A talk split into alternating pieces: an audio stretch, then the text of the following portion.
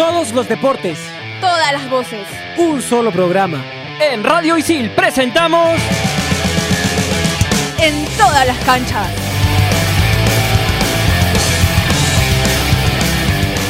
Hola, hola, bienvenidos a En todas las canchas, un programa de Radio Isil. Hoy estamos junto a Fernando Loza, junto a Jesús el Tanque Arias para hablar de deporte nacional e internacional.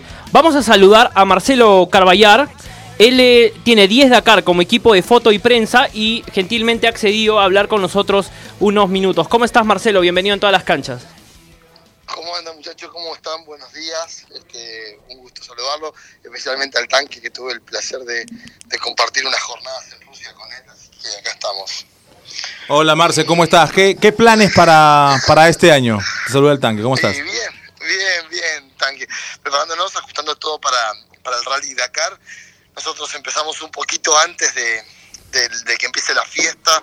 El 26 de diciembre llega este Peter Hansel al Perú, que se va a ir a pasar año nuevo a, a Machu Picchu, bueno, básicamente al Valle Sagrado y nada, nos vamos a ir con él un poco para, para acompañarlo, así que empieza un poquito antes el Dakar este año, después este Dakar y después descansar.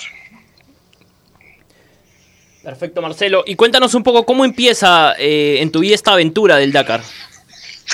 A ver, en el 2009, 2008, en, en Argentina se, me toca presenciar una reunión donde una directora de marketing de una empresa de teléfonos muy grande en Argentina me cuenta que le llegado una propuesta porque el Dakar venía a Sudamérica. Eh, yo desde muy chico fui fanático de, de, este rally, o de los rallies en sí, y me pareció una locura. Dije, bueno, tengo que ver de qué manera me meto en el Dakar. Entonces, en el 2009 le dimos servicio de marketing a esta empresa de teléfonos con un camión que se convertía en DJ, digamos un camión de DJ copiada de una, energizante, y logramos que Robbie Gordon en el 2009 musicalizara eh, los campamentos. Robbie Gordon llegaba a los campamentos en Argentina, un rally que largó de Buenos Aires, eh, tenía dos etapas en Chile y volvía a Buenos Aires, y Robbie Gordon, como era un camión 2 del año 57 y él corría con un Hammer, eh, medio como que tuvo empatía y empezó a, a, tocar en los campamentos al final de cada día. Pero ese año empezamos a ver de qué manera nos podíamos quedar en el Dakar como para siempre, por decirlo de una manera, ¿no? Y no depender de los presupuestos de marketing de las compañías. Entonces decidimos con un holandés crear un equipo de fotografía este, con un vehículo, un race car, que es un auto que sigue la carrera por pista para hacer fotos. Nosotros llegamos antes que los autos, los esperamos, esperamos las motos, sacamos la foto y después seguimos por el mismo camino mientras que editamos y mandamos las fotos para que los medios la publiquen y los propios pilotos puedan enviarse a sus sponsors. Y nada, empezamos a armar ese proyecto. Gracias a eso llevamos, bueno, nueve Dakar consecutivos, te va a ser el décimo. Hicimos dos Silway Rally, el que va desde Moscú a, a Shanghái, eh, dos años seguidos. Así que nada, de algo de rally hemos andado, bastante aventura. Y hablabas un poco de Robbie Gordon y qué personaje, ¿no? Eh, y es este tipo de personajes que te vas encontrando en aventuras, en aventuras y en carreras en los que confluyen deportistas de todo el mundo. Sí, sí. Eh, eh, eh la, hola, perdóname, no te entendí la pregunta porque, este, discúlpame. Si sí, no, te la, te, te la repito sin problemas. Hablabas de Robbie Gordon y es todo un personaje. Y es uno de esos personajes que, que va encontrando uno en, en, este tipo de competencias en el, donde participan personas de todo el mundo. Sí, hay cosas muy locas. A ver, el dueño de Booking, por ejemplo, eh, estábamos en el medio de la nada en, en, en un rally, en, creo que fue este, en Chile, no me acuerdo muy bien, Chile. Estábamos en el medio nada y llega un tipo, se baja de su cuatriciclo muy cansado, este, nos pide agua, nos pide que lo ayudáramos porque venía un poco perdido, bueno, nada, y resultó ser el dueño de Booking, ¿no? O sea, un tipo que después de eso entablamos una relación de, de hoy tenerlo en el WhatsApp y es muy divertido porque este, él mismo te llama y te dice, che, voy a estar en Lima de tal y tal fecha, ¿qué hotel me recomendás? Y ¿Cómo? ¿Qué hotel me recomendás? es el dueño de Booking, ¿viste? Y el tipo, ¿dónde, dónde me recomendás pasar la cena de Año Nuevo? ¿viste? Pare, pues, parece un chiste, ¿no? Sí, pero él, eso, él dice, no, es que ese sistema sé cómo funciona, pero no tiene la empatía de los locales. Entonces siempre estamos buscando gente que nos recomiende lugares. Te pasa lo de Robbie Gordon, después te pasa de entablarse una relación de, de amistad con pilotos que eh, antes te- eran leyendas. Yo siempre los cuento como la primera anécdota graciosa. En los primeros Dakar, un día estábamos comiendo, sentados en, ¿viste? en, el- en el campamento, en el vivac, y se acerca un tipo con la bandeja y dice, ¿puedo comer con ustedes, muchachos? Y, y sí, claro, miramos, y era Carlos Sainz. Uf. O sea, era una cosa, viste, era como surrealista, y eso tenía el Dakar, ¿no? O sea, eso es lo que tiene el Dakar. Es una, para mí es el deporte más democrático que hay para, para uno como espectador, ¿no? O sea, solamente hay que acercarse al camino para verlos, no tenés que pagar una entrada, es una fiesta, este, ves lo mejor de lo mejor de la industria motor eh, en un espacio, ves 30 pilotos que, que se pelean por 10 décimas de segundos y después un montón de gentleman drivers que van a pasear, pero, pero ahí está lo divertido, ¿no? Es un deporte que es democrático, o sea, lo, lo podés ver o lo podés correr, depende de cuál sea tu situación financiera, ¿no? Hola Marcelo, ¿cómo estás? Te saluda Fernando Loza, ¿cómo estás? ¿Cómo estás, Fernando? ¿Cómo estás? Dígame. Hola, dentro Bien, de, dentro de todos los años que tienes dentro del Dakar, ¿de qué manera, de qué manera ah, consideras que este deporte ha, transformado o ha impactado dentro de tu carrera?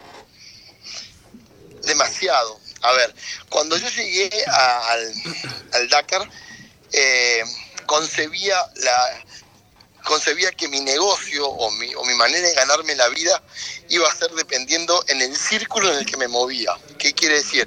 Yo eh, soñaba con, o sea, era, era una fantasía hacer un trabajo fuera de, de- dentro de lo que es nuestra industria, fuera de lo que era eh, tu, zona de influencia. Bueno, gracias al DAC, gracias a conocer a, pilotos como, no sé, como Nicolás Fuchs, que gracias a Nico yo llegué a Perú, un tipo que admiraba en silencio y tuve la suerte de trabajar con él, un gran referente, ¿no? Eh, el hecho de hoy estar trabajando con Peter Hansel o con Cyril Deprez, también pasar, este, eh, no sé, tener la suerte de visitarlos en sus casas. Adrian Van Beren, eh, después del accidente del año pasado, lo, lo- fui a Francia y me quedé en su, en su casa un fin de semana. O sea, rompes barreras y te das cuenta que la, que la única barrera que uno tiene para desarrollar su trabajo es eh, uno mismo. O sea, la industria te, te demuestra que si vos hiciste un Dakar o fuiste parte de un Dakar y no solo saliste ileso, sino que lograste sembrar, las puertas se abren. O sea, nosotros llegamos a hacer un Silway Rally de Rusia a Moscú y éramos el único equipo hispanoparlante en la largada. Y, y sin embargo, eh, tuvimos un accidente grande con la camioneta, o sea, un accidente de, mala suerte, ¿no? O sea, re- reventamos un motor en, el desierto de Gobi. Y sin querer el equipo Mini nos remolcó con su camión de asistencia, nos llevó al vivac y un ruso nos prestó una camioneta y un chino nos prestó otra camioneta y nos repartimos para poder terminar. Eso tiene el Dakar, ¿no? O sea, eso es lo que te permite, permite que sueñes, que podés ir un poco más allá de lo que es tu área de influencia natural. Y ahora ya yendo a lo que será el Dakar aquí en el 2019, ah, es la primera vez que se va a correr el Dakar en un solo país. ¿Consideras que, que eso sea o, o que el Perú es un buen país ya que cuenta con mucho desierto abierto? El, el Dakar es una cosa que tienen los peruanos eh, que es increíble, ¿no? O sea, el mundo se hubiera peleado por tener un Dakar solo, ¿está? Pero Chile no lo puede hacer el Dakar solo. ¿Por qué? Porque tiene una duna en el norte, o sea, lo que viene a ser el norte de Chile, que es una duna aburrida, es una duna que no genera adrenalina. No tiene, no tiene el desafío. Argentina no lo puede hacer. Es más, Argentina intentó en el 2009 hacer un Dakar solo y el Dakar mismo le exigía más dunas que lo que los argentinos conocían como Fiambalá. El cuco de Fiambalá, que para ustedes, los peruanos, Fiambalá es el patio trasero de, una, de, una- un volquete de arena. ¿Me explico? Bol- bueno, Bolivia no puede hacerlo solo ni, ni, ni por chiste y tampoco lo puede hacer Paraguay. Pero el único país del mundo que puede hacerlo es Perú, porque Qatar o, Dakar o Dubái o los que fuera lo pueden hacer, pero no tienen 5.000 kilómetros para recorrer. Yo, yo digo que eh, lo de Perú uno lo termina de entender mejor lo que pasó con la final de la Copa Libertadores de América. Los españoles se ganaron eh, tener la final de la Libertadores de América en Madrid y Argentina la perdió y España le sacó jugo a eso. Bueno, ustedes le van a sacar jugo. Es el único país que tiene el 100% de las condiciones, porque tiene las dunas, 70%, tenés 30% de rally, tenés una logística y una transitibilidad perfecta, tenés un aeropuerto, tenés un puerto al lado del vivac. Digo, eh, no sé, no, no hay forma de que otro país lo pueda hacer. El año que viene, si Perú está, está algo que se sabrá en su momento, eh, quédense tranquilos, Chile no lo puede hacer y Argentina no lo puede hacer. Celebren, celebren ser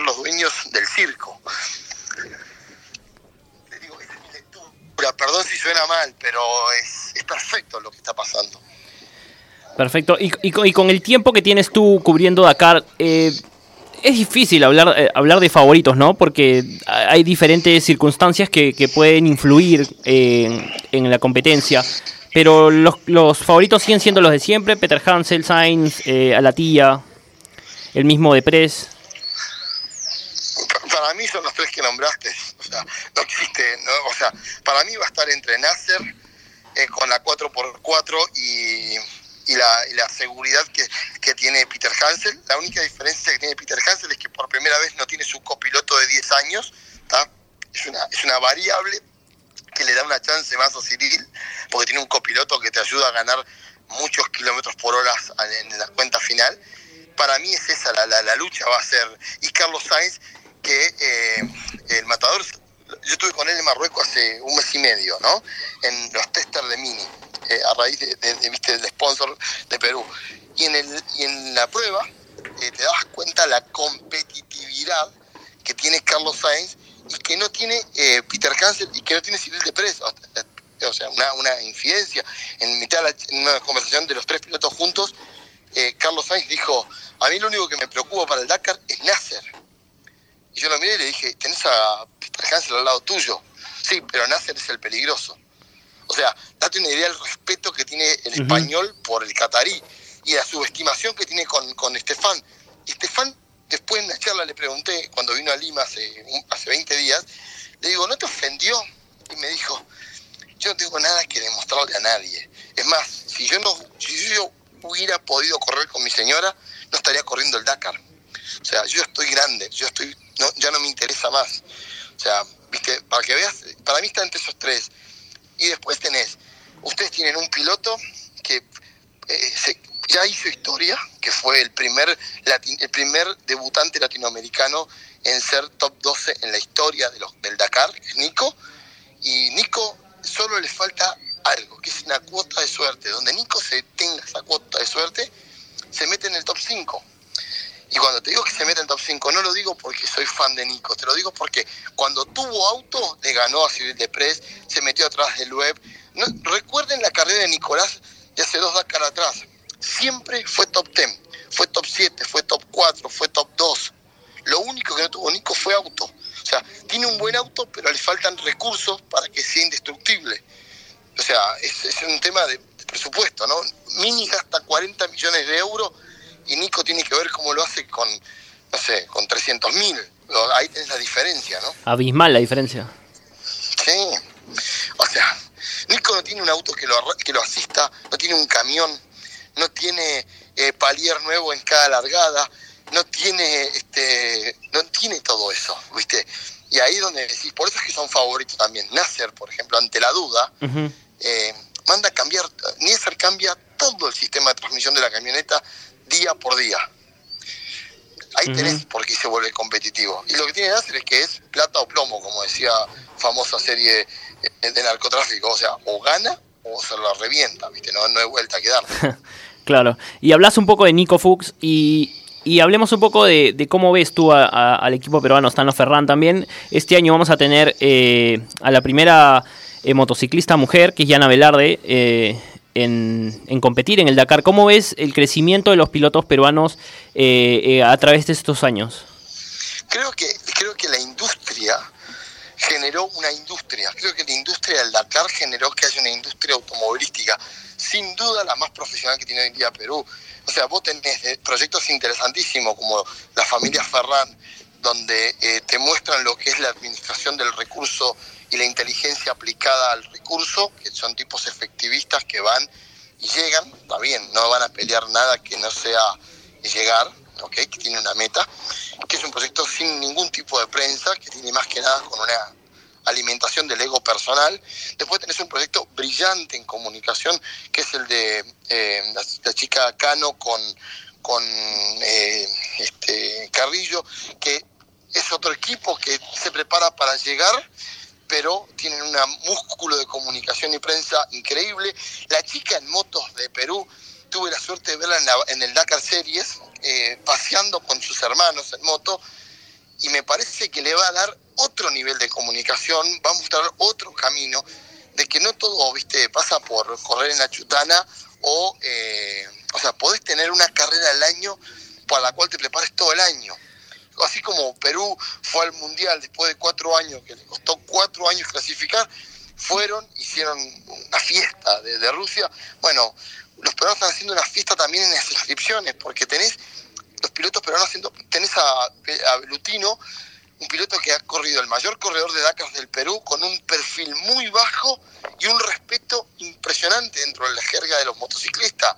Un tipo que va, larga y es efectivista. Siempre pasa en el top 20, siempre está ahí, ¿no? Este, digo, creo que Perú tiene una industria que ojalá eh, no se apague si el Dakar no pasara en el 2020 por, por, por Perú porque lo han logrado hacer. Argentina tuvo hasta 88 pilotos inscritos en Dakar y este año van 6. Digo, la industria tiende a apagarse cuando la fiesta no está en tu casa. Ojalá que no pase, ojalá que se pueda retener el Dakar para Perú, ¿no? Me quedo con, con, tu frase que dijiste que nos quedemos tranquilos porque éramos todos del circo, pero para lo que será el Dakar 2020, ¿existe la posibilidad de que, se vuelva a correr en varios países? Yo creo que hay una necesidad.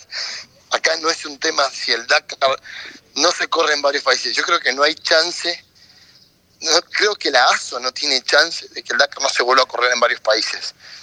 Porque lo de Perú este año está increíble, pero no puedes hacer dos Dakar seguidos en un mismo país. Mm. ¿Por qué? Porque no hay margen para que sea interesante la ruta. No se olviden que el Dakar tiene una competencia en Europa que se llama Africa Eco Race, que cuando ASO se va de África, queda el Africa Eco Race. Entonces, eh, hoy en día los pilotos o los equipos se están dividiendo dónde invertir su cuarto de hora. Entonces, si hubiera un Dakar de vuelta en Perú el año que viene solamente en Perú, creo que se perdería la atracción de lo que es la aventura para pasar a ser una rutina. Entonces, ASO tiene la necesidad de unir mínimo dos países, eh, o tres. Tres sería lo ideal, porque le das vida a tres mercados. Volvés a reflotar pilotos locales que solo correrían si solo si se corre en su país, porque es donde pueden monetizar o sus sponsors pueden mostrarse. O sea, para un piloto argentino es cero atractivo ir a correr a Perú para sus sponsors. Para él es fantástico, pero para sus sponsors no va a tener la cobertura mediática que si se corría en Argentina. Por ende, deja de ser fácil eh, recibir eh, eh, apoyo económico. Es un deporte como bien te dije, democrático, pero extremadamente eh, caro, muy caro para, para bancarlo con un bolsillo. Listo, Marcelo. Eh, agradecerte por tu tiempo. Nos podríamos quedar conversando eh, muchísimas horas. En realidad se nota que sabes mucho y que te apasiona hablar del Dakar, y, pero lamentablemente el tiempo se nos ha acabado. Agradecerte y esperamos tenerte nuevamente por aquí. Muchachos, estoy allá el 2 de enero con ya estar en Lima. Cualquier cosa que necesiten las órdenes, vamos a estar en la carrera. Y nada, solo decirte, Tanque, fue una de las cosas más lindas haberte conocido en, el, en Rusia. Fue muy divertido, muy buena onda. Eh, qué magia le pusiste a todo, así que nada, espero verte pronto. Ahí, gracias Marcelo, ahí el tanque te manda los saludos respectivos. Muchísimas gracias. Eh, vamos a una pausa comercial en, en todas las canchas y volvemos con más.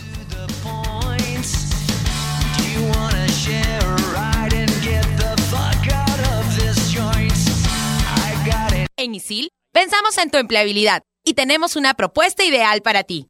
21 carreras, acreditaciones internacionales, convenios académicos y horarios flexibles. Cuotas desde 590 soles. Estudia en ISIL y aprende haciendo. Estudia animación 3D en ISIL, la única carrera en el país avalada por Estudio Art de Hollywood. Estudia en ISIL y aprende haciendo. Aprende comunicación integral de la mejor manera, trabajando para clientes reales. Estudia en ISIL y aprende haciendo.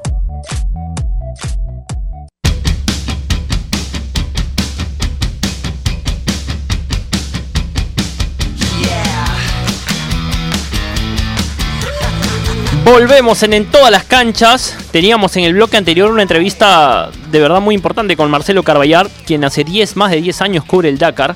Eh, y me quedo con, con lo que decía al final, ¿no? Ojalá que si es que en algún momento Perú eh, se pierde la fiesta del Dakar, eh, eh, esa fiebre que hay en estos momentos por participar y por competir, la fiebre mediática también, no, no decaiga, porque de verdad que, que se está viendo algo muy bonito en esta edición en la que Perú es el único, el único, la única sede, ¿no? Recordarle a la gente que se va a correr del, del 6 de enero al 17 de enero del 2019. Sí, también descartado un poco la posibilidad de, de poder albergar también este, esta, esta competición el próximo año, porque dice que se desvirtúa un poco, pierde la esencia si, si, si se corre en, en el mismo país un año después de otro, ¿no? Claro, es que históricamente eh, la- la- las rutas y los recorridos cambian eh, año a año, ¿no? Porque si no sería muy fácil para los pilotos. Los pilotos tienen que ir descubriendo en la ruta eh, su camino y cuál es el camino eh, más, más cercano para llegar a la meta, ¿no? Sí, también mencionaba, ¿no? Que, bueno, que nos quedemos tranquilos, ¿no? Que Perú era como, como, como si fuéramos los dueños del circo. E- e- esa frase me- a mí me gustó. A mí también me gustó y me gustó eh, lo que decía también sobre el desarrollo de- del Dakar en- a nivel de, parti- de participantes. ¿No? Eh, hablaba de Nicolás Fuchs, que como un piloto que si tuviera un, un auto a la altura de los líderes, a la altura eh, de los grandes favoritos para esta edición del Dakar, eh, podría estar peleando cosas importantes. El tema del presupuesto, el- el- la diferencia que hay e- Es era abismal, era abismal. sí. era- no, se puede, no- se puede, no se puede. Así no. Es, es casi imposible que, que- que pueda aspirar a algo más, ¿no? Y cuando hablamos con Yana Velarde también nos dijo algo, algo parecido, ¿no? Eh, nos dijo algo parecido, el- tanto la en la preparación como en el mismo Dakar. eh, la ayuda mecánica, el, el tiempo de descanso, todo, es- todo eso, todos esos minutos son valiosos, porque son minutos que ganas Hasta, y hasta son se- valiosos. hasta segundos, ¿ah? Hasta segundos, porque ella decía, si es que yo me paro eh, unos segundos a dar una entrevista, son segundos menos en las que puedo dormir. Y, y en el caso de los competidores De que no tienen asistencia mecánica o asistencia de un equipo detrás, eh, eso, eso, e- ellos mismos tienen que eh, coger su tiempo una vez que llegan y ellos mismos reparar sus máquinas, reparar sus autos, reparar sus motos.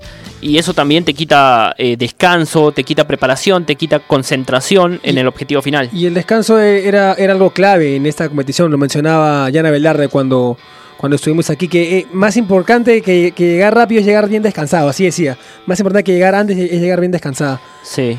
Y, va a ser una fiesta linda la del Dakar. Eh, ya lo estamos viviendo desde estos momentos. Eh, los autos ya llegaron al Perú. Se va a ir preparando todo para que el 6 de enero esté lista la largada. Aquí va a ser aquí en Lima. Y la llegada también va a ser en Lima. Va a pasar por Arequipa, por San Juan de Marcona, por Pisco. Digamos, sedes habituales del Dakar año- en años anteriores, pero eh, tomando en consideración que ahora el Dakar se va a realizar solamente en nuestro país. Y ahora, ¿cómo serán las próximas ediciones? no Porque mencionaba Marcelo que para él el único país capaz de poder albergar el Dakar solo era Perú. Entonces, Ajá. ¿cómo será el próximo año si que también descartaba la posibilidad de que sea en Perú por el mismo hecho que se desvirtuaba, ¿no? El, el que Han- sea... han, eh, este año hubieron conversaciones con países que nunca han albergado el Dakar, como por ejemplo Ecuador. Eso abre la posibilidad a que el Dakar empiece a tomar forma también en otros lugares del Perú, porque podría ser por la costa norte. Entonces eh, vamos a ver cómo se va dando en estos meses de negociación luego el Dakar, eh, para finalmente ver en dónde, en qué países se va a correr eh, el Rally Dakar 2020. Es una gran posibilidad para el Perú, ¿no? O sea, ya com- com- comenzamos en el 2019 y también nos dará la posibilidad de poder albergarlo en otra oportunidad. Así es, y el Dakar va a abrir la puerta a un gran año a nivel deportivo para, para el Perú. Luego vienen los Panamericanos. Luego van a venir también, eh, va a venir el Mundial Sub-17 en el tema de fútbol. Vamos a albergar una final de Copa Sudamericana. Entonces va a ser un año cargadito a nivel deportivo. No, eh, ¿Qué tenemos el próximo año? Tenemos este... El Dakar. Dakar, En enero, Panamericanos, lo- para Panamericanos, para Panamericanos, Mundial Sub-17 y la final de la Copa Sudamericana que tam- eh, en fútbol, que también va a ser eh, importante. Entonces nuestro país va a tener un año eh, Cargado en lo que es cargado deportivo. y de retos, porque, bueno, este año ya se han estado haciendo muchísimas competencias, casi todos los panamericanos de pesas, de gimnasia, de vela, eh, panamericano de surf, todos se han, se han realizado, también. de volei, todos se han realizado aquí en el Perú, ¿para qué? Para ir viendo el tema de la organización, el tema de los tiempos, el tema de la Como- capacidad hotelera. Como, de preparación para lo que serán los Juegos Panamericanos. Así es. Y, y bueno, el otro día eh, la congresista eh, Leila Chihuán eh, alertaba sobre, sobre un tema importante también, porque decía, si bien las obras de los Juegos Panamericanos están bien avanzadas, las obras de los alrededores y las conexiones en materia de transporte y todo eso eh, están eh, lentas y es posible que no se terminen. Entonces, eso es importante porque hay que tener en cuenta que los deportistas tienen que llegar a tiempo para entrenar, a tiempo para sus competencias, tienen que llegar a tiempo para descansar. Entonces, si es que... Y eso, y eso también, por ejemplo, si, si, si, si, cae en el tema del tráfico, ¿no? Por ejemplo, ¿no? También eso como que lo saca un poco de, de, de- de su... O sea, los, desconcent- los De desconcentra. acuerdo, de acuerdo. Y, y puede influir en su rendimiento. ¿no? Y es un tema que, por ejemplo, lo hemos visto eh, en la selección peruana de fútbol, que demoraba casi tres horas el- para el partido contra Bolivia en llegar desde el hotel hasta el, hasta el estadio. hasta hace poco, no me acuerdo, creo que la U, la U llegó tarde a, a- a- a un partido, a, a calentar, creo, por- también por el tema del tráfico.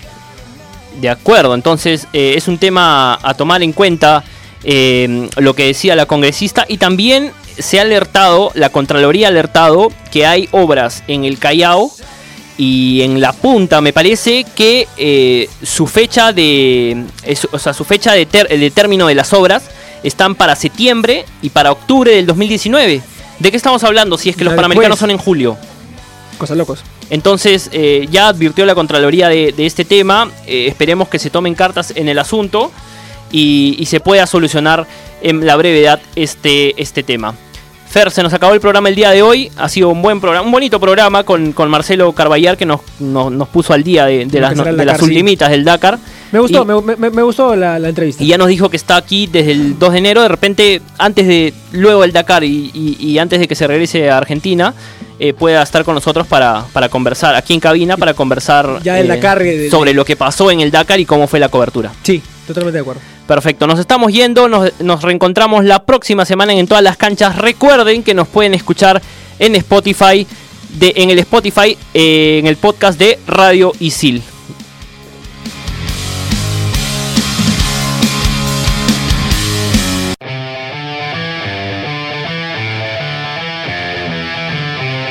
Radio Isil presentó En todas las canchas.